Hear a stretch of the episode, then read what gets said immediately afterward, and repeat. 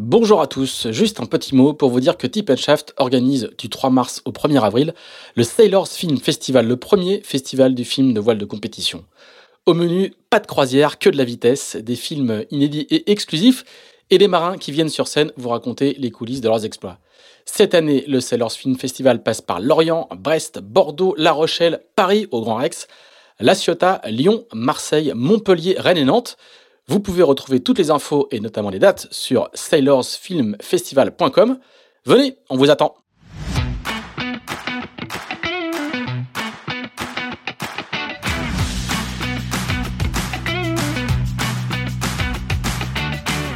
Bonjour, vous écoutez Pause Report, le podcast qui décrypte et analyse chaque semaine l'actualité de la voile de compétition. Pause Report est produit par Tip Shaft, le média des professionnels et des passionnés de voile de compétition. Tip Shaft, ce sont deux newsletters hebdomadaires en français et en anglais, des podcasts, des événements, des formations, ainsi qu'un festival du film et un studio de production de contenu que vous pouvez retrouver sur tipandshaft.com. Je suis Pierre-Yves Lotrou et je vous souhaite la bienvenue dans Pause Report.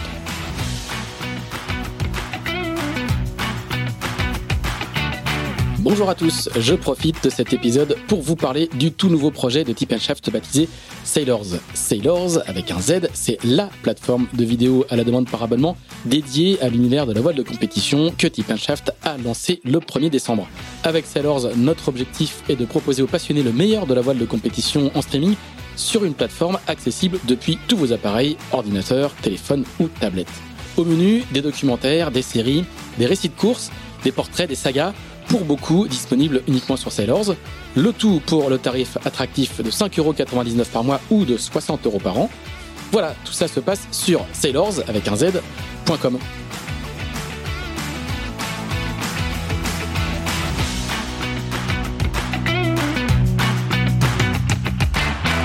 Bonjour à tous, bonjour à tous et bienvenue dans ce 61e épisode de Pause Report, le podcast hebdomadaire de Tip Shaft qui explique, décortique, décrypte et analyse l'actualité de la voile de compétition sous toutes ses coutures en compagnie des meilleurs experts. Nous sommes le mardi 22 février. Il est un peu plus de 9h, il est 9h07 pour être précis. Et nous allons parler d'IMOCA et de Route du Rhum 2022 avec nos deux invités qui sont tous les deux des, des acteurs de la classe des 60 pieds. Le premier, c'est Thomas Gaverio, qui est directeur général de l'équipe TR Racing. TR Racing, c'est pour Thomas Rian Racing. Et Thomas, il est à Lorient, il est à son bureau. Est-ce que tu nous entends, Thomas? Bonjour Pierre-Yves, très bien. Euh, et le second est un habitué, on pourrait dire, c'est Johan Richaume qui a été euh, officialisé en fin d'année euh, nouveau skipper de l'équipe euh, Paprec Arkea, de l'Imoca Paprec Arkea, et qui a annoncé il y a dix jours qu'il disputerait la route du Rhum en attendant son nouvel Imoca en classe 40 classe 40 qu'il connaît bien puisqu'il est le tenant du titre de la classe des 40 pieds, justement. Et Yann est lui aussi euh, à Lorient. Salut Yann. Salut, bonjour à tous. Et nous avons, euh, comme d'habitude, toujours fidèle au poste, le rédacteur en chef euh, de Tip Shaft, Axel Capron, qui lui est de retour à Levallois-Perret. Salut Axel. Bonjour, à l'île de Ré précisément. À l'île de Ré, ouais, même moi j'arrive plus à suivre les, tes, tes, tes pérégrinations. Excuse-moi, oui c'est les vacances des Parisiens, donc du coup tu t'es, euh, tu as changé de propriété. Exactement. Un jour on fera des vidéos pour raconter toutes tes propriétés. Hein. Alors messieurs, euh, vous êtes euh, l'un comme l'autre, enfin vos équipes et, et, vos chantiers respectifs sont dans, dans la phase de construction d'un nouvel IMOCA. Un IMOCA avec un plan euh, des architectes euh, qu'on connaît mais qui sont dont, dont l'alliance est un petit peu nouvelle. des IMOCA qui sont conçus par Antoine Coche et le cabinet Finoconc avant de parler de ces choix architecturaux, est-ce que vous pouvez nous dire un petit peu, euh, il y a tellement de bateaux en construction qu'on s'y perd un peu, est-ce que vous pouvez nous dire à quel stade de la construction vous en êtes aujourd'hui On commence avec toi, Thomas, où, où, où en est le, où en est le, le, le futur euh, Alors je sais pas comment il va s'appeler, si c'est toujours euh, Linked Out ou, ou Advance. Dis-nous un petit peu. Euh, le bateau, on l'appelle Advance 2 pour l'instant, et on n'a pas encore décidé de comment il s'appellerait par le par le futur. Euh, on a entamé la phase de euh, plus concrète de fabrication du bateau. Le, le, moule de coque est arrivé chez CDK à Quéromont fin décembre et le drapage de la coque a commencé en janvier. Donc euh, incessamment sous peu, on recevra le, le moule de pont et puis euh, et puis euh, et puis ça va s'enchaîner assez vite en fait. La mise à l'eau est prévue pour quand? Post route du Rhum, en fait, le, notre programme depuis le départ, il est il est prévu pour que Thomas par participe à la, à la, route du Rhum avec euh, avec Natch, euh, le bateau actuel, euh, donc Linked Out Advance, et et que ils prennent possession du nouveau bateau au retour de la route du Rhum. Donc en fonction de de comment s'est passée le, la saison et, et enfin sur la sur la, la partie euh, construction, fabrication et puis euh, la météo qu'on aura en décembre-janvier, on, on, avisera de la mise à l'eau précise. D'accord. En tout cas, il, il est prêt. Juste quelques semaines après la route du Rhum, il sera il sera potentiellement bah, prêt à être mis, euh, à, être mis à l'eau.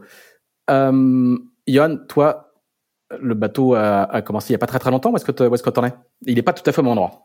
Ouais, alors on n'est pas au même endroit effectivement puisqu'on est chez euh, Multiplast et, euh, et on est à peu près dans la même phase, j'imagine. Alors dans le savoir que la, la peau a été euh, drapée, on en est quasiment à la première cuisson euh, de des pots carbone.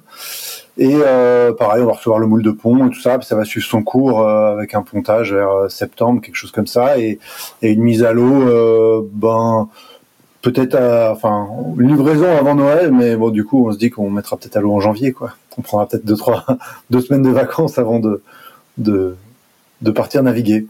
Voilà. Ça fera un beau cadeau de Noël dans dans dans les dans les deux cas. Ouais carrément. Bon après il faut que tout tout se passe bien d'ici là. Il y a quand même beaucoup d'étapes et beaucoup de de, de pièces euh, à, à, se faire livrer et, et, tout ça dépend de pas mal de la situation euh, économique actuelle. Ça marche pas. Il y a des, il y a des enjeux de, de, de, de pénurie et de livraison de, de pièces compliquées? Euh, oui, euh, disons qu'on peut pas s'y prendre tard euh, pour commander les pièces. Je pense que nous, on a tous les gros éléments sont déjà partis en commande, voire même des réservations d'usinage et des choses comme ça pour ne pas se faire prendre de cours. Euh, on a même euh, ouais, voilà, acheté des choses en 2021 pour euh, éviter les augmentations de prix.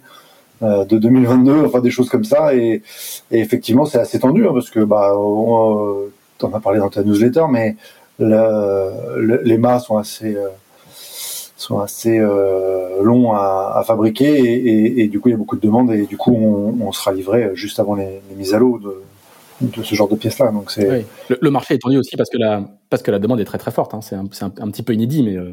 oui, oui, oui, il y a beaucoup de bateaux en construction et et beaucoup de projets euh, sportifs euh, d'un très bon niveau pour la prochaine édition, en tout cas, ça c'est sûr. Axel. Euh, oui, Thomas, euh, vous avez vous avez donc choisi de, de, de construire un nouveau bateau euh, pour euh, Thomas Ruyant. Est-ce que est-ce que vous avez hésité avant de vous lancer, sachant que, que vous disposez déjà avec Linktaout, qui, qui on rappelle vient de gagner la Transat Jacques Vabre, d'une bonne plateforme? Il y a eu de, de, beaucoup de discussions sur ce choix, ou, ou finalement le choix de construire s'est vite imposé? Euh, non, c'était assez évident en fait de, de, de construire un, un et de, conce, de, concevoir et construire un nouveau bateau pour le pour le prochain Vendée Globe. Euh, on a on a on a un très très bon bateau entre les mains aujourd'hui euh, qui euh, qui est très très rapide mais qui est aussi euh, relativement euh, compliqué à faire marcher dans dans certaines conditions et on on est assez certain que au travers de d'un dessin un petit peu différent et, et de, de, de, modifications qu'on peut apporter sur la base des apprentissages qu'on a pu faire et qu'on va continuer à faire cette saison sur le sur le bateau, de pouvoir euh, euh, gommer, euh, en tout cas c'est l'objectif, euh, les, les quelques que défauts que peut avoir euh, Advance 1 pour euh, avoir un bateau qui, euh, en moyenne, sera nettement plus performant. Donc il y a eu assez peu d'hésitation sur le, sur, sur sur ce choix-là. Ouais, ce qui veut dire que, que, que comme j'imagine d'autres équipes, les enseignements que que, que vous avez tirés bah, de la précédente campagne, c'est que est-ce que est-ce qu'on a été un peu trop loin dans, dans certaines carènes? C'est est-ce que c'est ça aussi les enseignements que vous avez tirés euh, Est-ce que on va aller vers des carènes un peu un peu différentes euh, sur sur ce nouveau bateau? Bon, les, les carènes vont clairement euh, évoluer hein, pour euh, euh, pour euh, pour euh, en particulier euh, avoir un passage dans la mer à certaines allures qui est, qui est, qui est beaucoup plus fluide et, et, je pense que ce qu'on voit se dessiner ou se profiler sur les, les, les bateaux qu'on a déjà pu voir, que ce soit sorti de de, de, de, la table à dessin de Sam Manuar ou de ou de Guillaume avec euh, Eleven Hour 2, ça, ça va dans ce sens-là. Ouais, ouais. Qu'est-ce qui vous a décidé Donc vous avez choisi pour pour euh, concevoir ce bateau Antoine Coche euh, avec le cabinet Finocon, ce qui, était une solution originale, hein, en tout cas euh, pour cette génération de bateaux. Qu'est-ce qui vous a décidé à, faire appel à eux, euh, plutôt que par exemple Guillaume Verdier avec qui vous aviez travaillé sur le précédent bateau? Euh, en, fait, au retour du dernier Vendée Globe, on a consulté tous les architectes bien installés dans la place. et, il se trouve que qu'Antoine Coche a, a participé au, au, développement du du bateau avec Thomas sur la saison 2019-2020 et l'a accompagné de manière assez significative dans sa préparation du Vendée Globe. Il a en plus de ça fait la, la Transat Jacques Vabre 2019 avec lui, vous vous en souviendrez. Et euh, on, on souhaitait, euh, au travers de, de tous les apports qu'Antoine a pu avoir dans le, dans le projet sur, euh, sur cette euh, préparation qui était assez courte pour le Vendée, euh, continuer à, à, à, à, développer cette relation avec lui, à profiter de, de, de, sa double casquette de d'ingénieur ingénieur naval, architecte, architecte naval et, euh, et de navigant euh, très très très pointu. et on trouvait aussi la démarche que proposait d'aller s'associer avec d'autres compétences. Alors la proposition initiale de d'Antoine, de, elle était de d'aller travailler avec avec David de Morel et, et Pascal Conque. Euh, et, mais au, fur et à mesure des, des échanges qu'on a pu avoir avec lui dans, et des, des réflexions qu'on a pu avoir avec lui pour construire le, pour concevoir le bateau, euh, on a fait état d'un certain nombre de, de compléments de ressources qu'on aurait bien vus et auxquels euh, Antoine et Antoine et David ont parfaitement répondu en allant euh, euh, constituer autour d'eux et chercher autour d'eux des, compétences complémentaires qui répondaient à, notre demande. Donc ça, ça, ce, cette cette réactivité là, la façon dont ils l'ont abordé nous a nous a beaucoup parlé et finalement à, en, plus de, cette volonté de d'avoir une continuité dans de, de, relation avec euh, Antoine, à, à, faciliter le choix, c'est sûr. C'est un peu euh, l'attelage est, assez original. Hein. C'est la première fois qu'il va y avoir un, un signé comme ça, euh, Coach Finoconc. Le cabinet Finoconc, lui, c'est un historiquement, c'est euh, c'est l'un des tout premiers euh, cabinets à avoir fait des bateaux qui ont gagné beaucoup de Vendée Globe. Euh, ça vous a surpris qu'ils fassent qu'ils fassent appel à eux, qu'ils qui qui les remettent un petit peu dans le jeu après euh, c'est pas c'est pas être euh, mauvaise langue de dire ça après plusieurs années ou plusieurs éditions où ils ont été euh, un petit peu en, dehors, en, dehors du coup d'abord avec la il y a eu la génération phare en plus la génération VPLP Verdier etc vous avez été surpris de les voir de, les, de voir euh, s'allier justement avec Antoine ou plutôt Antoine d'aller chercher ces, ces compétences là je crois pas qu'on ait été surpris. Euh, si on avait été surpris on aurait peut-être peut-être pas peut-être pas réagi aussi euh, aussi positivement à la, à la proposition. Euh, je pense qu'il faut pas oublier que euh, ça reste un, un, un cabinet d'études qui, euh, qui conçoit et qui dessine énormément de bateaux, même si euh, ils ont ils ont été un peu plus éloignés de, de la classe IMOCA ces dernières années et, et qu'ils s'en sont ils s'en sont rapprochés qu'un peu plus récemment euh, et avec une, une expérience et une expertise euh, conséquente, euh, aussi bien des bateaux de course que du large. Et donc associé à, Antoine, bah, ça fait ça fait les, outils du, cabinet Finoconc, ceux d'Antoine, la compétence et la connaissance assez fine de la classe IMOCA d'Antoine et, des quelques ressources qui sont allés chercher pour, consolider leur équipe. Euh, font qu'il y a une proposition de valeur avec ce groupe-là euh, qui, est, qui, est, qui, est, très très pertinente par rapport à ce qu'on veut faire.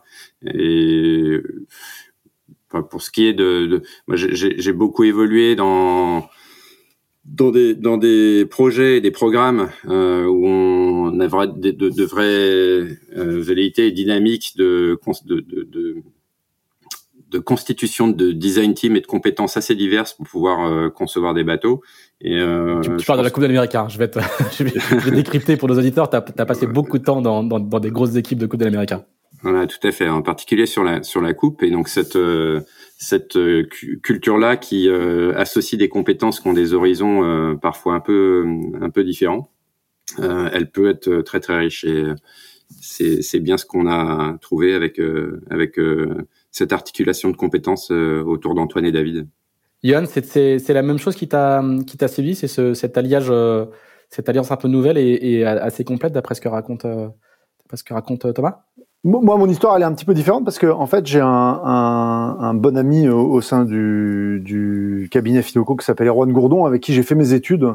On était colocataire en Angleterre à Southampton et tout. Donc j'ai depuis longtemps suivi, enfin un peu l'histoire du cabinet, ce qu'ils ont fait, et puis j'ai eu la chance avec Apicil aussi de, de de, de, de, connaître bah, le côté un peu architecte quand on a fait les, les, les optimisations d'Apicil, euh, enfin surtout l'équipe de Damien. Euh, donc euh, voilà, j'ai pu. Qui est un plan Finoconc, hein. Qui est un plan Finoconc, quoi, voilà que Damien Seguin a, a fait.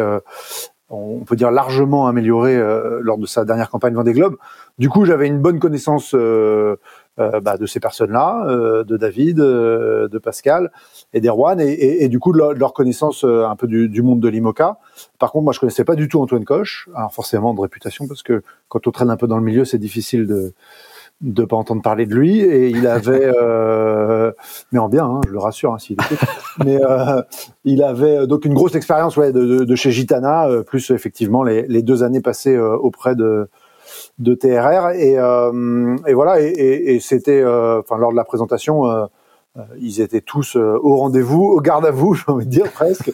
Ils avaient une envie dingue de de de, voilà qu'on qu'on qu'on vienne se se s'allier avec eux, les rejoindre, euh, parce qu'il faut quand même dire que que les deux Thomas du coup avaient déjà lancé euh, euh la, la, gestation du, projet architectural euh, avec ce groupe là. Et donc nous, on est venu un petit peu se, greffer là-dessus. Et c'est vrai qu'il y avait déjà beaucoup de travail de fait. C'était assez impressionnant. Le temps de recherche et les, moyens de recherche mis en œuvre dans ce groupe sont assez impressionnants par rapport à ce qu'on a vu ailleurs. Et, euh, du coup, on a été convaincus. Et puis, euh, du coup, pour tout dire, euh, je le suis encore aujourd'hui parce que c'est vrai que leur, démarche euh, scientifique, euh, même pédagogique, pour que nous on, comprenne, on soit sur la même ligne, est assez formidable et, on n'est pas du tout dans un cas où des archis nous livrent un plan et puis nous font tiens vas-y va construire ça quoi. Et, on, participe, on a des dans chaque phase de recherche il y a des points intermédiaires donc on sait euh, comment on est arrivé au choix de carène, comment là on, en ce moment on va en arriver au choix de foil, euh, comment on a positionné les foils dans le bateau, etc à chaque fois, on a été impliqué euh, là-dedans. Donc, forcément, c'est beaucoup, beaucoup de temps, surtout pour, euh, pour Antoine, qui passe énormément de temps à nous expliquer tout ça. Mais d'un autre côté, on est exactement dans la même démarche et dans la même euh, connaissance. Et, du coup, on, les échanges sont hyper riches. Et, euh, aujourd'hui, je peux dire qu'on est tous très contents de travailler avec eux au sein de l'équipe. Est-ce que comme vous avez euh, vos deux équipes font euh, appel au même euh, au même attelage, même au même nouvel attelage, est-ce que est-ce que du coup il y a des il y a des collaborations particulières entre TRR et, et, ton équipe? Est-ce que vous, vous échangez un petit peu ou est-ce que c'est c'est deux projets différents chacun dans son coin? Ouais, c'est assez différent. On a essayé au début, en fait, pour être honnête et pour tout dire, mais le problème, c'est que de faire deux bateaux dans le même timing, ça nécessite forcément de faire deux fois les outillages, parce que faut bien comprendre qu'en fait, un, bateau, un prototype comme celui-là, il continue d'être dessiné alors qu'il est déjà en construction. C'est-à-dire qu'on a validé la coque, on a validé deux trois euh, autres critères, mais euh, ben, on n'a toujours pas dessiné la structure, on n'a pas dessiné le cockpit, on n'a pas. Enfin, il y a des concepts, mais c'est pas fini. Et du coup, euh, ben, on, est tout en flux tendu. Du coup, c'est un petit peu difficile en fait de se dire, ben tiens, je vais te passer mon moule de telle ou telle pièce parce que bah le temps que la pièce soit faite, elle est greffée, et puis le bateau avance, et puis et puis euh, voilà, donc euh, c'est assez compliqué. Je pense que c'est un, petit point de déception entre nous tous parce qu'on n'a pas réussi à mettre ça en place. Après, je pense que euh, en fait, on a quand même Antoine qui est la pierre angulaire du projet et qui réunit les avis des deux équipes et fait un peu le, consensus entre ce qu'on pense. Et au final, moi personnellement, je pense que ça marche pas si mal parce qu'en fait, le, temps de synchroniser les deux équipes, comme on sait déjà que c'est assez lourd euh, en termes de planning et tout ça, euh, aller faire des réunions supplémentaires avec l'autre équipe, c'est pas c'est pas évident. Donc je pense qu'on arrive quand même à des, à des consensus au travers de plus au travers de l'architecte et pas forcément comme on l'avait imaginé au début dans une, une collaboration un peu plus intense entre les deux équipes et, et au final, je pense que c'est pas si mal. Ouais, Thomas. pour pour pour euh, étayer un peu plus aussi sur ce que sur ce que dit Johan, c'est sûr que le, les le timing des programmes fa facilite pas euh, nécessairement euh, d'avoir euh, euh, une dynamique qui est qui est très qui est, très collaborative. On a on a on a la chance ceci d'avoir une équipe en face de nous et et autour d'Antoine, qui en est le grand rapporteur, qui qui est capable de de, bien articuler ses ses pensées, celles de celle de l'équipe qui conçoit le bateau et de bien les les transmettre euh, euh, à nos équipes et de bien intégrer aussi les retours qu'on peut lui faire. Et euh, l'autre élément en fait de complexité qui, qui, facilite pas, en tout cas dans cette phase là des programmes, euh, qu'on puisse euh, échanger plus que ça, c'est qu'il y a aussi un, léger déphasage de, maturité entre guillemets des deux projets, puisque le... vous êtes un peu en avance. Êtes un peu plus tôt que un peu que le projet AirCap après. Oui, on, on, on, est sur un on est sur un deuxième bateau en ce qui concerne Terracing. Euh, on est sur une une dynamique euh, d'équipe qui est qui passe de de start-up à scale-up. Il y a eu une participation au dernier Vendée Globe euh, et mise en place d'un projet avec un bateau neuf euh, très rapide, très dynamique et vraiment en, en assimilable à une dynamique de start-up et qu'aujourd'hui on, rentre dans une phase euh, plus plus ouais de scale-up, plus articulé, plus. Là, faut suivre. Hein. Maintenant, il faut il faut il faut un billet pour comprendre les podcasts, quoi. c'est ça. et que voilà. Donc la scale-up, c'est le stade après la start-up. C'est quand on continue à accélérer, mais en, mais en grandissant. Voilà. Je, je, ouais, et, puis, ça, et, puis en et, et, en stabilisant. Ah nous, on n'est pas encore on n'est pas, pas tout à fait de scale-up encore. et bon, sans, sans, sans que je, je, voilà. Et, c'est vrai que le, le, groupe autour de de, de Johan, il est euh, il est euh, il est tout nouveau et il se construit euh, Donc c'est c'est intéressant. Euh, voilà. Et à quoi, ils vont ressembler ces bateaux Alors, on a l'impression que le, des images qu'on voit, de, de, des trucs qu'on peut, on a vu pas mal d'images du bateau de, Maxime Sorel euh, la semaine dernière dans euh, Philippe Elias du Telegram a montré beaucoup de beaucoup de photos. Il a fait une visite du chantier. À quoi ressemblent ces bateaux? On a, on a l'impression que c'est le c'est le c'est spatule spatule spatule. Les années précédentes, c'était euh, c'était pas c'était SCO entre guillemets parce que les c'est un peu moins large que les, les SCO traditionnels mais là maintenant c'est spatule spatule spatule je me je me trompe ou c'est la tendance, euh, la tendance 2024. Ouais, non, je pense que c'est la, c'est clairement la tendance. Je pense que tout le monde a réalisé que aussi euh, il y avait eu une trop grande écoute des résultats euh, de simulation qui, qui, veulent que les carènes soient très plates, mais du coup qui sont d'un inconfort total et surtout qui sont pas du tout faites pour passer dans la mer. Donc effectivement, ça spatule fort de partout. sur le truc du SCO, j'aimerais quand même faire une petite clarification, c'est qu'en fait tout le monde est à la largeur max en fait il y a, y a, des histoires de, de, de, de dessins d'étraves, plus ou moins rondes, plus ou moins pointues, plus ou moins bananées, etc. Mais en fait, on passe, il y a un point qui est, je crois c'est 1m12 à 1m de l'étrave. Et, et euh, en fait, on peut pas faire plus large. Donc après, on joue tous un petit peu autour de ce paramètre-là. Voilà. et ce point-là, il n'est pas le même, il n'est pas le même dans toutes les classes. Ce qui, ce qui donne euh, entre les mini, les classes 40 et les IMOCA, par exemple, des, des formes d'étrave un petit peu différentes. Oui, exactement. Et je pense que d'ailleurs, euh, sans aucun doute, qu'on ferait des choses plus larges et plus extrêmes devant si on en avait eu la, la possibilité. Donc euh, bon bah on joue avec les règles qui nous sont données. Euh, mais du coup ouais, on va voir pas mal de, de différences, euh, je pense, dans les carènes. Et puis euh, bah effectivement dans, cette espèce de, banane à l'avant pour essayer de sortir le nez de, de la mer et faire en sorte qu'il il passe par-dessus les vagues un petit peu plus facilement, ce qui est j'imagine quelque chose de pas très facile quand tu arrives à 30 nœuds dans une vague quoi. Mais bon. Mais du coup, c'était intéressant. C'était intéressant cette semaine là de voir le bateau de, Sam Davis arriver avec euh, puisqu'il sort des mêmes moules que, l'Occitane, mais avec une modification de de voûte slash pente avant et de d'étraves significatives. Ouais, effectivement, c'est c'est c'est pas le même euh, la, la, même si c'est le même moule, euh, on voit bien que l'avant a été pas mal pas mal retravaillé. Axel. Euh, vous, de votre côté, euh, Thomas, justement, quand, quand tu vois euh, les, les photos du, du, bateau de, de Maxime ou, ou, récemment celle, celle de Sam, est-ce que, est-ce que votre bateau, tu, tu penses qu'il va être très différent? Est-ce que, est-ce que tu penses, comme, comme Johan, qu'il va y avoir quand même des, des carènes assez différentes entre cette nouvelle génération de bateaux? Euh, je pense qu'il y aura des carènes différentes parce qu'il y a, il y a, il y a des, des, des, philosophies architecturales euh, euh, dans les chez, les différents cabinets qui conçoivent des bateaux aujourd'hui qui sont euh, sur certains points un peu divergents. Euh, maintenant, les, les, les, les, grandes tendances à suivre euh, sur les dessins de carène, je pense que les uns et les autres, les, différents cabinets d'architectes les ont en tête et les articulent et les, et les, les interprètent différemment. et, et, par conséquent, ça se, ça se traduit par par euh, par des dessins de carène un peu soit plus engagés, soit plus timorés. Donc euh, on va avoir des bateaux qui sont des évolutions directes de de la génération 2020 et d'autres qui sont un peu plus radicaux.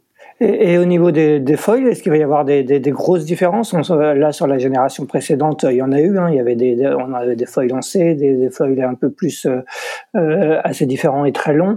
Est-ce que, est-ce que, est-ce que les foils restent un enjeu majeur ou, ou peut-être un peu moins que, que lors de sur la génération 2020 euh, Est-ce qu'il y a un consensus qui se dégage? Non, je pense que les, les foils restent un enjeu majeur de, de de la classe et, euh, et, ils resteront un enjeu majeur euh, tant que les bateaux seront pas parfaitement aériens. Euh, et que les carènes et, forcément le, le, le, choix de configuration de foil et d'implantation de foil, euh, il est indissociable du choix de carène. Euh, donc par-dessus ça, il y a des évolutions de, de jauge au sein de la classe IMOCA qui tendent un, enfin, un petit peu à limiter la, la surface euh, déployable, euh, mais, euh, mais, clairement sur le les, dessins de foil, il y a encore on a encore un, long bout de chemin à faire avant de, voir une quelconque convergence. Je sais pas ce que tu en penses, Yoann, mais moi ça me paraît assez lointain. Ouais, bah, c'est-à-dire que les, les, nouvelles règles, je pense qu'on été mises en place, elles, font que forcément ça crée un consensus parce que ça limite le champ. C'est-à-dire qu'avant tu étais dans quelque chose de très très ouvert. Aujourd'hui, tu es limité en gros dans ta surface plus de trois, autres points de calcul. On l'a vu d'ailleurs sur euh, le bateau de Sam Davis où les, les foils sortent beaucoup plus bas que sur l'Occitane. La raison étant qu'en gros la règle ne les autorise plus à faire les foils de l'Occitane. Donc forcément ça nous ça nous contraint tous dans un comme on dit euh, dans ces trucs là dans un côté de la dans un coin de la boîte. Après euh, après il reste beaucoup beaucoup de choses. Je suis d'accord avec Thomas là-dessus de d'évolution.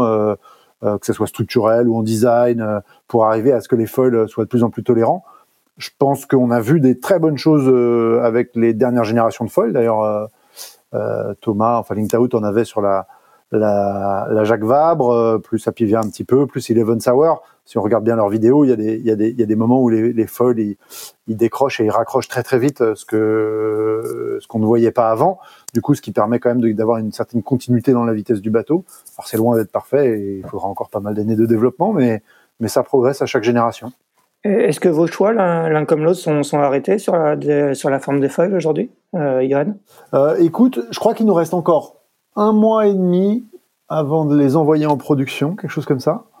Et euh, du coup, c'est forcément très orienté déjà, parce qu'il y a énormément de calculs de structure à faire derrière, de mise en plan euh, pour la fabrication et tout ça, donc ça se fait pas euh, tout seul. Mais mais oui, oui, on arrive, on arrive déjà à un, à un consensus et on on, est plutôt en train de d'essayer de, voir ce que euh, le, lien entre euh, entre entre entre ce qui, ce qui paraît optimal à l'architecte aujourd'hui et ce que nous on aimerait comme philosophie de premier foil quoi.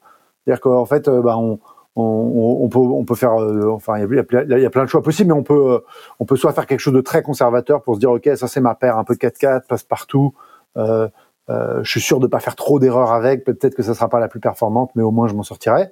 Ou alors on dit bah voilà, c'est la première, je me lâche, je fais un essai et puis euh, je corrigerai sur ma deuxième paire pour le Vendée ou des choses comme ça.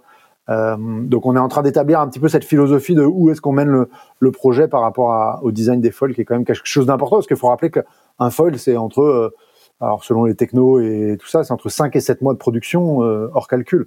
Donc ça se lance pas du jour au lendemain, sans parler des coûts bien sûr. Et, euh, et, du coup, il y a une vraie stratégie dans, dans quand et comment faire les feuilles. Et, et vous, Thomas, les, dessins sont arrêtés la, la, construction a débuté ou pas encore?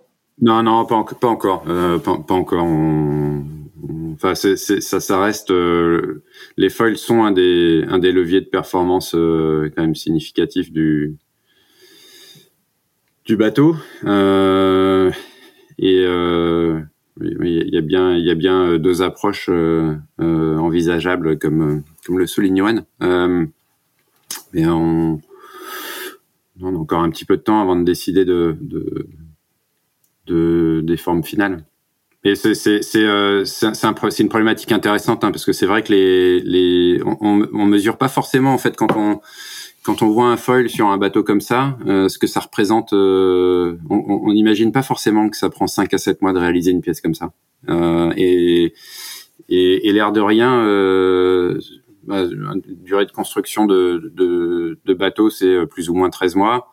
Euh, ou plus, enfin 12, 13 mois, ça, ça dépend de comment ce qu'on inclut, ce qu'on inclut pas dedans, mais euh, de se dire que juste la paire de foils, euh, il faut lui consacrer euh, en parallèle 5 à 7 mois, c'est et, que c'est un des plus gros leviers de performance du bateau, c'est c'est une sacrée contrainte. C'est un vrai, un vrai deuxième chantier à côté, en fait. C'est un vrai deuxième chantier. Oui. Yann, pour, pour, pour parler justement, on, on, comprend bien toute la dimension gestion de projet, planification, et, et, et que c'est des, des, ça devient des projets euh, euh, extrêmement complexes. Est-ce que tu peux nous expliquer un petit peu comment, comment, comment ton équipe est construite, puisqu'elle est, puisqu'elle est toute jeune, hein, et, et euh, toi, tu as été recruté le, l'été dernier. Explique-nous un petit peu comment, comment tu fonctionnes, comment, comment est organisée l'équipe, euh, si, si, elle est, si, elle est, si elle est finie, si tes recrutements sont finis, et si c'est compliqué de construire une équipe comme ça aujourd'hui par les temps qui courent, on va rappeler, on l'a, on l'a raconté régulièrement dans ce podcast, il y a des, il y a des enjeux de, de, de pénurie de, de, de main d'œuvre dans la, dans la course au large en ce moment. Donc, euh, fais-nous un, petit, un petit topo euh, management d'équipe et création d'une équipe IMOCA euh, presque ex nihilo Ouais, bah alors, comme le disait Thomas tout à l'heure, on est un peu une start-up, hein, c'est clair. On a commencé, nous, début juillet, là, quand j'ai terminé le, le Tour d'Europe. J'avais la chance d'avoir avec moi Romain Ménard, qui était arrivé quelques mois avant et qui avait mis en place les bases du projet, c'est-à-dire le hangar, le créneau de construction du bateau, etc. Et puis euh, ce qui n'est pas rien, hein, ce, qui ce, qui ce qui déjà n'est pas, ouais, voilà. Je te le dis comme ça en, trois secondes, mais mais représente euh, quand on connaît la pénurie de hangars et la pénurie de place, parce qu'on est passé juste avant une autre équipe chez Multiplast et, et ça ça décalait euh, à une ou deux journées près, ça, ça décalait de, de deux trois mois le ah oui. la, mise à l'eau du bateau. Oui, oui, oui c'était vraiment euh, tendu, hein, ça chauffait de tous les côtés. Euh, donc euh, déjà, ils ont eu le, le, le, la, la, vision de mettre tout ça en place très très tôt, et, et honnêtement, aujourd'hui, on, on, peut euh, les féliciter. Et voilà, donc on s'est retrouvés tous les deux avec Romain, notre petit bureau, un crayon, un papier dans, un, dans notre hangar à Lorient début juillet. Et puis, bah, fallait tout faire. Donc heureusement, on a eu le choix de l'architecte qui est venu assez vite.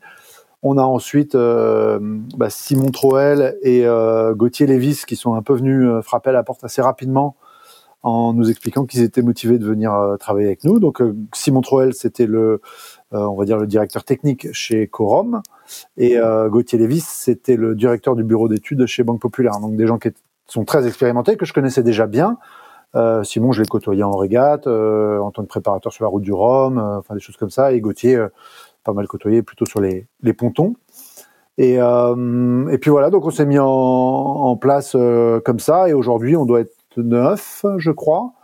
Donc ils doivent être trois ou quatre au, au bureau d'études. Il y en a encore euh, deux autres qui arrivent bientôt. On, met un gros accent sur le, développement du bateau et pour que ça aille à l'eau le plus près et étudié possible. Donc on a un, un vrai beau groupe dans le bureau d'études. On a Cyril Gonzalez qui nous a rejoint, qui était électronicien chez Gitana. Euh, Anne Gourcuff qui nous a rejoint aussi, qui a pris en, charge la communication. Euh, voilà, et puis bah, après, euh, logistique, compta, enfin tu vois, ça, commence à, monter. On va finir à 12 euh, permanents, je crois, à peu près, et euh, ou peut-être un peu plus, parce qu'on recherche du monde, on recherche des, des gens en composite, des préparateurs polyvalents. D'ailleurs, tu vois, il faut que maintenant j'en trouve aussi pour le classe 40, parce que histoire de compliquer la, la saison, on a s'est rajouté deux trois dossiers. Et, euh, voilà, donc on, est en place. Ce qui est génial, c'est que ben bah il y a tout à faire. Hein, donc ça c'est ça, c'est c'est toujours ce que j'ai aimé euh, depuis le début et que avec Romain on est assez complémentaires. Euh, donc lui, bah forcément, il fait plus la gestion partenaire, immobilier, contrat, financier, tout ça, et puis plus tout le, recrutement, les les embauches et tout ça. Et puis, euh, et puis moi, bah, je supervise le BE. Euh, J'essaie d'avoir un programme sportif à côté, de faire ma préparation. Et, euh, et voilà, et on, on, on s'entend euh, plutôt très bien et, et ça avance. Mais euh, faut bien avouer que dans, je pense, toutes les équipes euh, de ce niveau-là, euh, c'est euh, c'est quand même hyper chargé et puis ça, la cadence est hyper élevée. C'est compliqué de, de, construire une équipe comme ça? Il faut. Il oui, pardon, c'était la suite de ta question. écoute, bah, je dois t'avouer que j'ai on, on, a la chance de d'avoir eu des gens qui sont venus frapper à notre porte. Du coup, ça a été beaucoup moins compliqué. Mais par contre, à chaque fois qu'on a passé une annonce ou quelque chose comme ça, on a eu un ou deux CV, quoi. Donc il y, y a, une vraie, euh, c'est sûr qu'il n'y a, a, pas beaucoup, y a pas beaucoup de monde sur le marché. Donc le l'envergure, la dimension sportive du projet, je pense, elle plaît bien. Il y a des gens qui voulaient euh, toi, qui étaient bien dans leur travail, mais qui voulaient une page blanche, repartir sur quelque chose de nouveau, un nouveau challenge dans leur vie. Donc c'était pas, c'était pas des gens qui étaient, euh, qui étaient forcément euh, mal à l'aise là où ils étaient, mais c'était juste l'opportunité qu'ils ont voulu saisir. Et puis, euh, et puis voilà. Et du coup, c'est pas simple. Par exemple, pour ce qui est des gens en, composite, c'est très compliqué. Et puis quand on voit le nombre d'annonces euh, pour du composite dans la newsletter, bah, on, comprend vite que en fait, euh, bah, ça, ça court pas les rues. Et, voilà, donc il faut, il faut un peu draguer tout ce petit monde-là, les motiver, avoir un projet engageant et voilà. Et, donc là, là, je pense que là, on, atteint la, pour te dire que là, on atteint la phase où c'est peut-être le, plus critique pour nous. Voilà, c'est niveau préparateur composite où, vraiment on va avoir du mal à, trouver les bons éléments c'est comme dans les c'est comme dans les autres marchés du travail euh, le côté start-up peut attirer et puis après euh, c'est compliqué de recruter aussi euh, comme dans beaucoup de de secteurs Axel? Et, du, côté de, de Racing, Thomas, tu, disais tout à l'heure que vous étiez passé de, de start-up à scale-up. comment comment c'est c'est fait cette transition et aujourd'hui comment est structurée l'équipe? Est-ce que vous avez beaucoup étoffé l'équipe par rapport à la, campagne précédente? Euh, on a beaucoup étoffé l'équipe, oui, parce que euh, on est euh, en 2022, on a un, double, même un triple programme. On exploite le bateau actuel sur l'ensemble de la saison IMOCA, donc ça, ça demande une équipe conséquente autour du, du bateau en soi. Euh, on construit, enfin on conçoit, on construit le, le deuxième bateau, euh, et, et, tout le monde n'est pas en mesure de. Enfin, D'abord, on ne sait pas tous se démultiplier, et, euh, et les emplois du temps euh, sur l'exploitation du premier bateau laissent assez peu de place au, au deuxième pour certains. Et puis, euh, et puis on a aussi un, un, bâtiment qui est euh, en cours de conception, qui sera bientôt en construction à Lorient. Donc on, on a un, plan de charge assez euh, assez conséquent sur 2022 et 2023. Euh, concrètement, euh, ça passe par bah, de la, la, la, la, petite slash moyenne équipe, on va dire, qui existait jusqu'en 2020, qui comptait 10 à 12 personnes sur sur 2022. On est on est, on est plus, plus proche de 18 à 20 en, en moyenne sur l'année, euh, avec une stabilisation de, de l'équipe à, à 15, je pense. Et ça passe par des recrutements dans le, dans le, dans le bureau d'études. On a Laurent Bourguès, qui était le directeur technique et le, et le boat captain du bateau, qui, est, qui, est, qui nous a quittés en fin d'année pour euh, se lancer dans, dans une saison de Figaro et puis un projet Ocean 50 derrière. Euh, et, qui, euh, qui, avait quand même accompagné Thomas sur euh, sur euh, sur tout ce qu'il a fait en IMOCA jusqu'à jusqu'à jusqu'à présent. C'est un historique, hein. Ouais, ouais, c'est un membre historique de l'équipe Terra Racing, Laurent. Et, et donc, voilà, on a, on a Ronan Deshaies qui, euh, qui était euh, chez Actual, sur l'Ultima Actual, jusqu'à présent, qui nous rejoint la semaine prochaine. Et puis, euh, et puis on a bien étoffé le bureau d'études avec euh, le recrutement de, de deux ingénieurs, enfin trois en l'occurrence, euh, trois même, euh, deux, deux, deux ingénieurs euh, euh, performance et, et conception mécanique et architecturale. Et puis, et puis un, un ingénieur système électronique et informatique venu d'une une équipe ultime qui nous rejoindra bientôt. Et, et Ronan Deshaies, il, Ronan il va, il va avoir quel rôle du coup au sein de l'équipe? Ronan, il nous rejoint comme bot captain.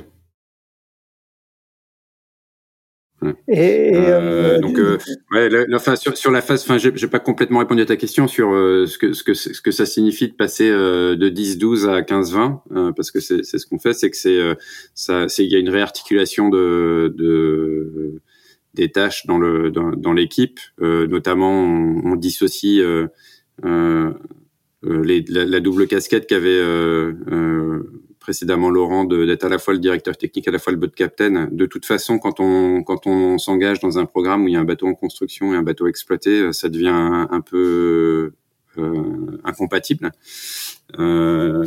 et et puis on souhaite mettre euh, quand même une, une emphase euh, certaine sur euh, sur le, développement du bateau, la, la tech dans le bateau, et, et on se structure pour ça.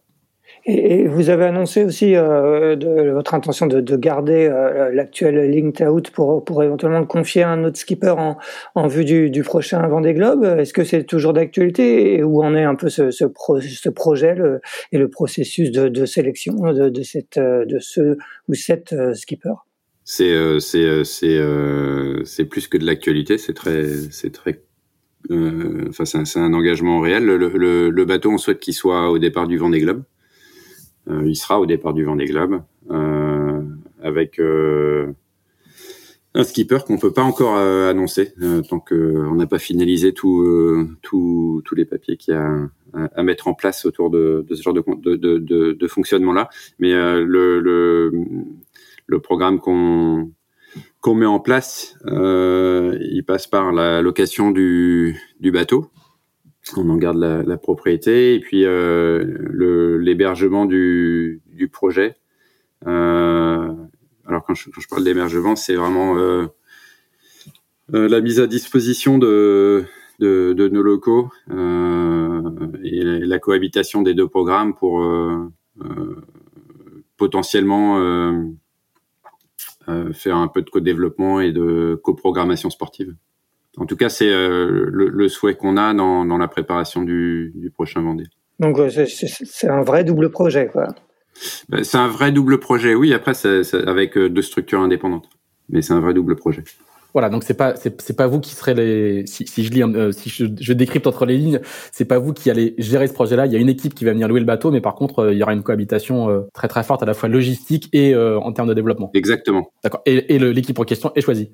D'après ce que tu dis, les papiers sont pas signés, mais c'est choisi. Et est en cours de sélection. Il y a, il y a une il y a une il y a une équipe préférentielle, mais très bien. vous aviez aussi évoqué, on, on, on, a évoqué un moment le, le, un, programme d'Ocean Race autour de autour de l'équipe de Thomas, est-ce que c'est encore un petit peu d'actualité? Est-ce que ça s'éloigne? Est-ce que ça vous intéresse toujours? Non, on est toujours, ça nous intéresse toujours. C'est une course absolument fantastique. Euh, elle est euh, un, peu euh, délicate. Je vais pas dire compliquée, c'est pas le bon terme, mais délicate à mettre en place parce que les timings sont relativement serrés entre le, programme solitaire et double et le programme euh, équipage. Maintenant, euh, il y a, un certain nombre de d'engagements qui, ont, été pris récemment par les organisateurs de la Hathor pour essayer d'être un peu plus compatibles avec et, pour essayer d'avoir d'attirer d'autres entrées que, celles qui sont confirmées aujourd'hui sur sur leur épreuve qui est une épreuve fantastique. Euh, c'est sûr qu'on, nous en tant que terracing, ça nous intéresse. Euh, un jour ou l'autre, on ira sur euh, The Ocean Race. Est-ce que c'est sur la prochaine? Euh, Ça sera pas tout seul. Euh, c'est pas dans le programme du nouveau bateau. C'est pas euh, nécessairement dans le programme de, de Thomas Ruyant, mais c'est une ambition de terracing. Ok, ça paraît un peu compliqué sur la sur la sur la celle qui arrive puisqu'elle part euh, elle part en, de mémoire, j'ai un petit là, elle part juste après, enfin elle part en début d'année, c'est bien ça, hein, je crois. Hein elle part en début. 15, 15 janvier. Ouais, c'est ça, le 15 janvier 2023. Ouais, c'est ça, 14 ou 15 janvier 2023. Donc, euh... donc un petit mois mise à l'eau, mise à l'eau à Noël, réveillon et paf.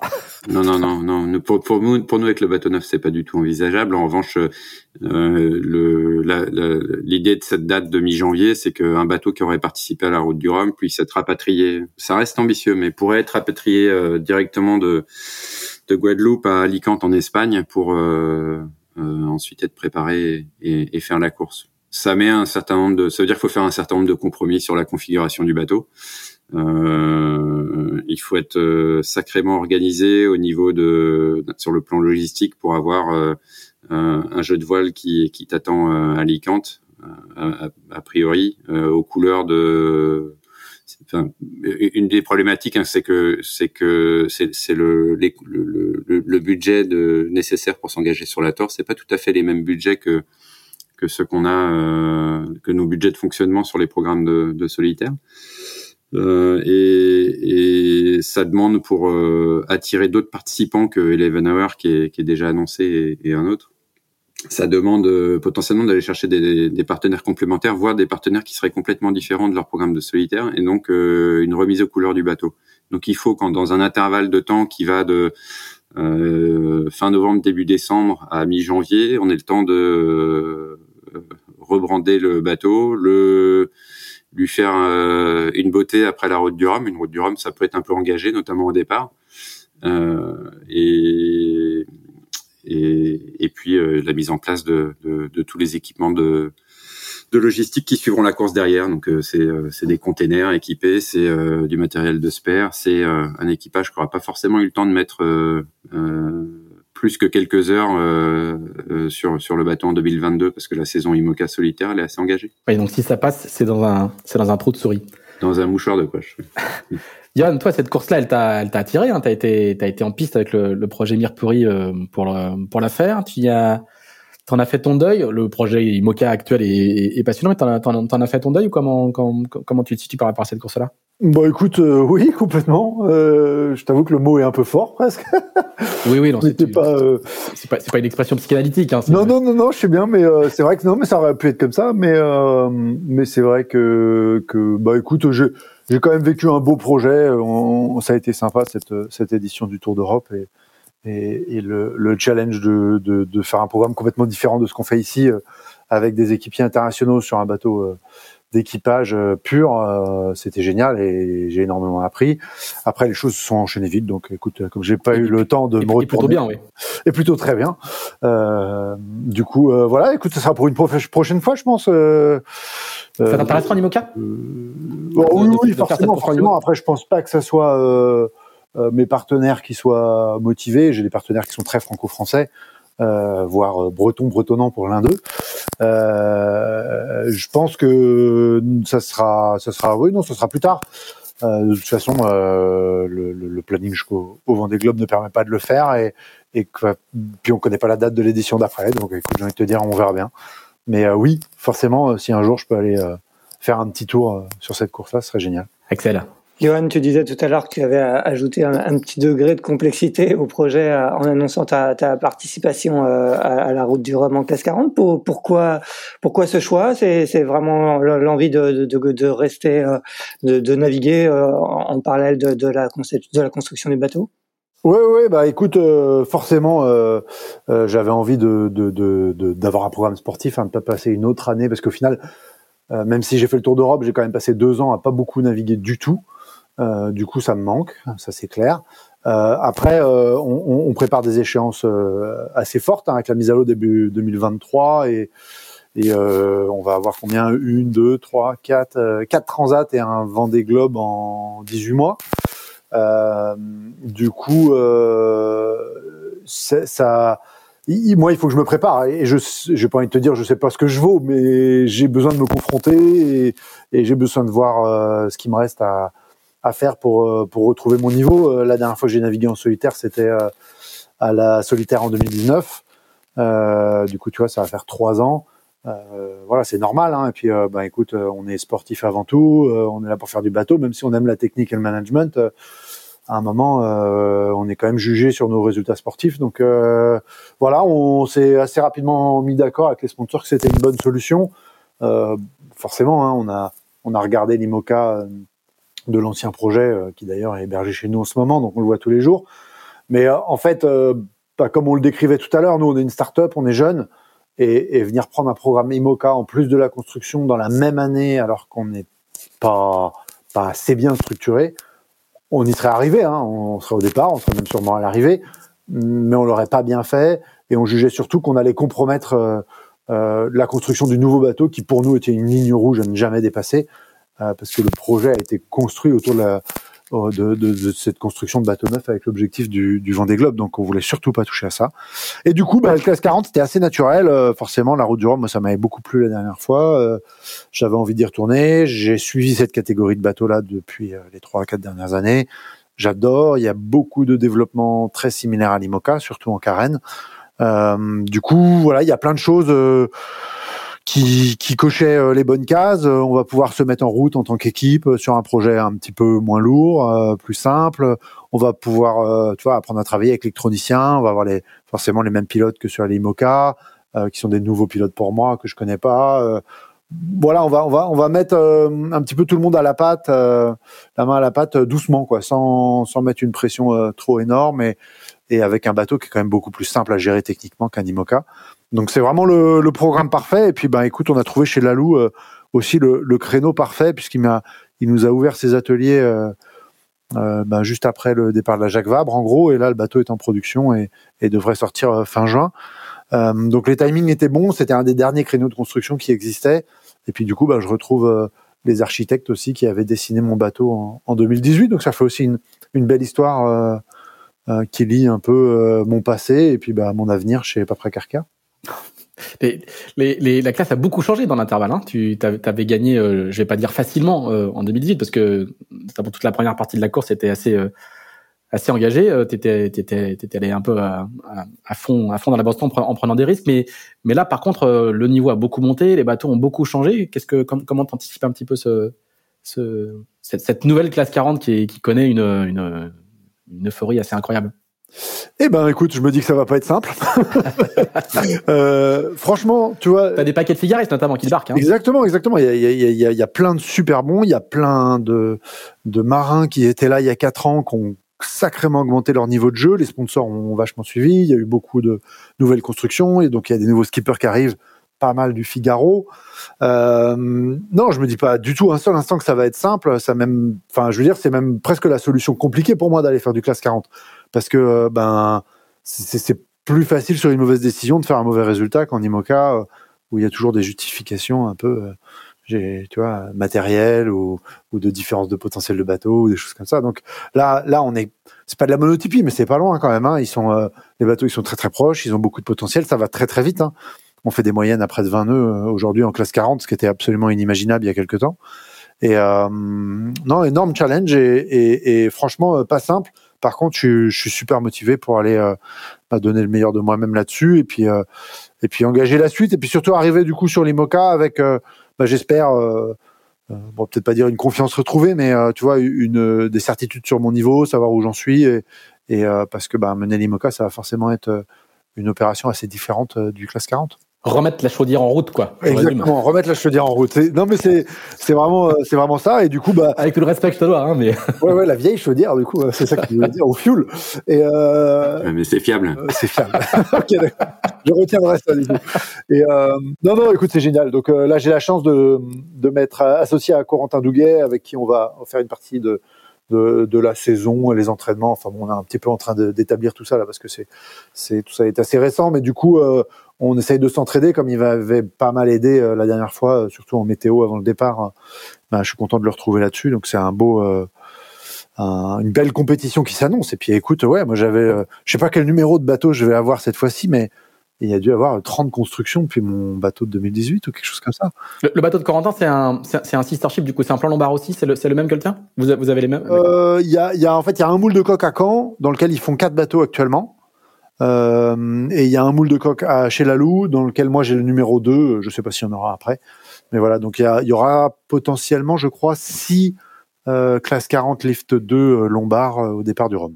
D'accord, on a vu les images hier qui sont sorties sur euh, sur les réseaux sociaux d'une petite sortie dans la brise qui avait l'air assez euh, assez sympa sur Keguiner. Ouais, j'y étais pas, j'ai hélas raté ça, mais on, on en a fait l'autre jour euh, déjà et ouais, c'est exceptionnel. Je, au portant, le bateau, ouais, il va à 20 nœuds, ouais, ça bombarde vraiment fort. Hein, c'est c'est des super super bateaux et je suis très content de de refaire une petite saison. Dernière question sur, le, sur, sur, sur, sur les classes 40 et le Rhum. Euh, ta, ta, ta, place est garantie? On sait qu'il y a des gros enjeux de, de, de, de, place. Hein. Il y a beaucoup de gens qui veulent faire la route du Rhum, il n'y a pas de place pour tout le monde. C'est ça, bah, ça se joue au critère bateau neuf pour le premier critère. D'accord. Le, premier bateau neuf étant Axel Tréhin. Et tous ceux qui ont été construits après Axel Tréhin sont considérés neufs et donc ont une place au, euh, sous, sous, réserve de la petite qualification de tous les critères, bien sûr. Mais euh, voilà, c'est beaucoup plus simple euh, voilà, avec le, le bateau neuf. C'était le seul chance. J'avais pas, j'avais pas le, pas le potentiel de faire les 1000. Ça, c'est sûr. Axel.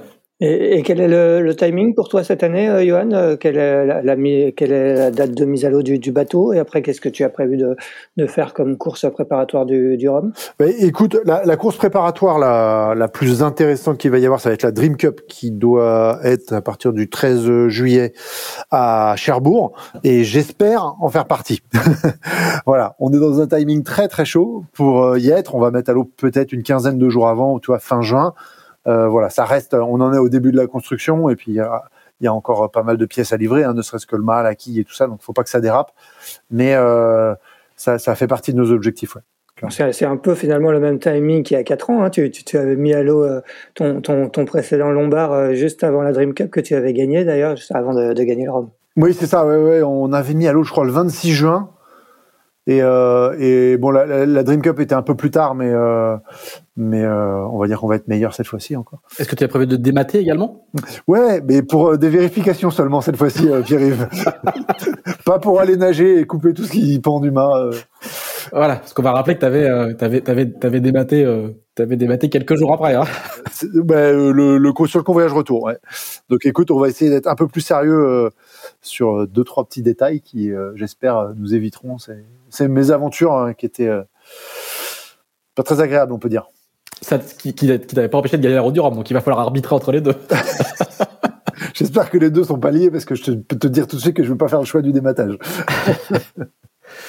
Thomas, c'est quoi le c'est quoi le programme de Thomas Ruyant bah c'est c'est la saison euh, la saison en IMOCA euh, qui euh, commence avec la Guadère Bermude 1000 à Brest des muets pour ensuite se diriger vers les Sables d'Olonne avec la deuxième édition de la Vendée Arctique Les Sables. dont le départ sera donné le 12 juin. Euh, ensuite, le défi Azimut à Lorient, mi-septembre, euh, et puis la route du Rhum euh, en point d'orgue. Pas de pas de freluche particulière, pas de pas, pas d'extra particulier quoi. Non, mais en fait, euh, ça fait déjà pas mal de milles parce que le, bon, la Bermude 1000, elle fait 1200 000. Euh, la Vendée Arctique Les Sables, c'est euh, 3500 000 ou 3600, je sais plus. Euh, en juin, donc ça, ça fait une, c'est l'équivalent d'une belle transat. Et puis une autre, euh, une autre avec le rhum derrière. Donc en fait, ça fait des entre la préparation du bateau la préparation sportive, un peu de perf, euh, euh, quelques obligations euh, de représentation et d'activation. On, se retrouve assez vite avec un calendrier qui est bien rempli. Plus un bateau à construire à côté, accessoirement, et un, et un bâtiment. Ouais, ouais, ouais, mais même juste sur le sur ce sur ce sur ce programme-là, en fait, ça fait ça laisse pas beaucoup d'opportunités de faire autre chose. Il y en a quelques-unes, mais mais voilà, elles sont, elles sont comptées. Très bien, il est 10h03, on avait promis de relâcher Johan Richom pour 10h, nous avons 3 minutes de retard, excuse-nous Johan, on va te laisser euh, vaquer à tes occupations. Merci, merci à tous les deux, merci euh, à tous les trois avec Axel, euh, on vous souhaite une bonne continuation, les mains dans la colle donc, et, et, les yeux sur les, les, logiciels de, de, dessin par ordinateur. Et puis à bientôt, merci, salut. Merci, bonne journée. Salut, merci à vous. À bientôt, au revoir.